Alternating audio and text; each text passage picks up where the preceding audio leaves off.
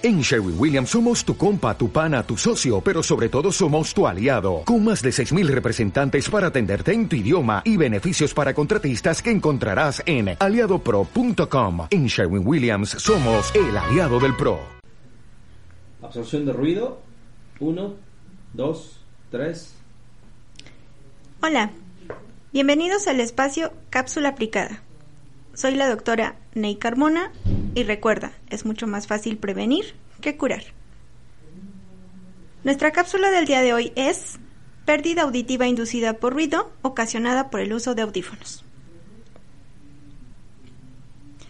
Actualmente, con el avance tecnológico que ha permitido un abaratamiento de costos, lo que nos ha permitido como sociedad un fácil acceso a nuevas tecnologías, Dentro de estas destacamos el uso de audífonos y reproductores de música, mediante dispositivos inteligentes y el uso de plataformas digitales. Aunado a esto, la falta de normativas vigentes que protejan al usuario, así como la desinformación por parte de los mismos, puede exponerlos de forma innecesaria e inadvertida en un futuro a graves problemas auditivos, con las consiguientes consecuencias tanto a nivel médico, social y económico. Por lo cual, es imperativo informar el impacto actual que tiene esta problemática de salud y tiene actualmente para poder realizar intervenciones a tiempo y evitar daños auditivos permanentes.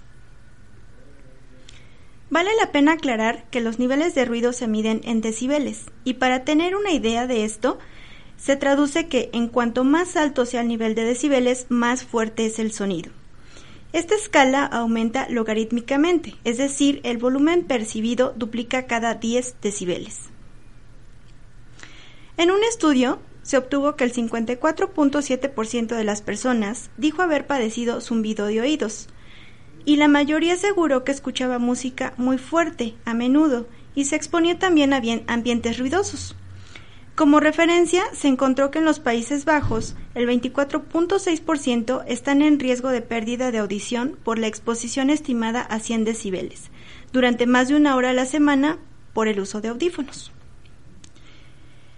Y bueno, a nivel internacional, se intensifica la preocupación por los efectos a largo plazo de la exposición a ruido no ocupacional, sobre todo en personas jóvenes, debido al incremento de la prevalencia de la pérdida auditiva inducida por ruido en edades cada vez más tempranas. Al momento de usar los auriculares, los niveles de sonido pueden superar hasta los 120 decibeles, un ruido muy parecido al de un avión cuando está despegando. El haber estado expuesto a niveles sonoros tan altos mediante el uso de eh, los auriculares o los audífonos puede ocasionar daños irreversibles al oído de quien los usa. Y para que tengan una idea, los sonidos de 100 decibeles pueden ocasionar un daño auditivo, causando que este umbral de audición se dañe de forma permanente e irreversible. Y bueno, para el uso de los auriculares a 80 decibeles, el umbral del dolor o la pérdida de audición inmediata es a 130 decibeles. De acuerdo a esto, investigadores de la Universidad de en Virginia en 2008 constataron un aumento del riesgo de sufrir daño auditivo asociado al uso de audífonos en la población en general, y esto predomina más en zonas urbanas.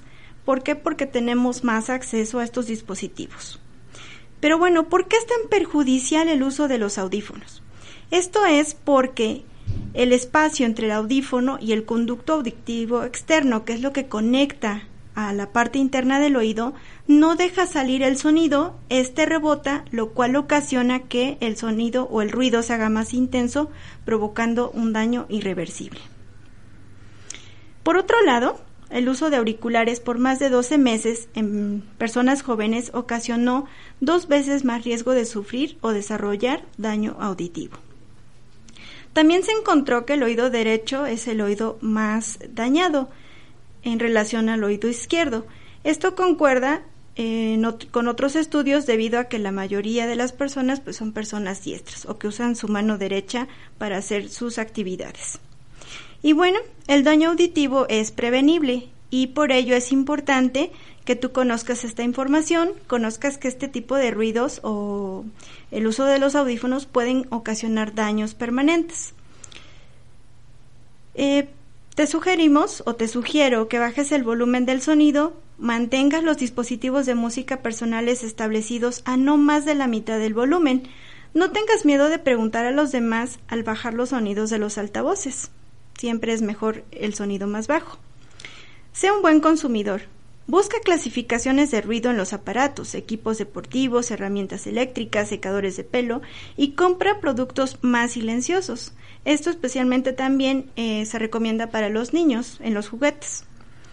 Si tú sospechas que tienes pérdida auditiva, tienes que ir al médico para que te hagan una valoración médica. Esto es con un especialista que es un otorrinolaringólogo que se especializa en oídos, nariz, garganta, cabeza y cuello.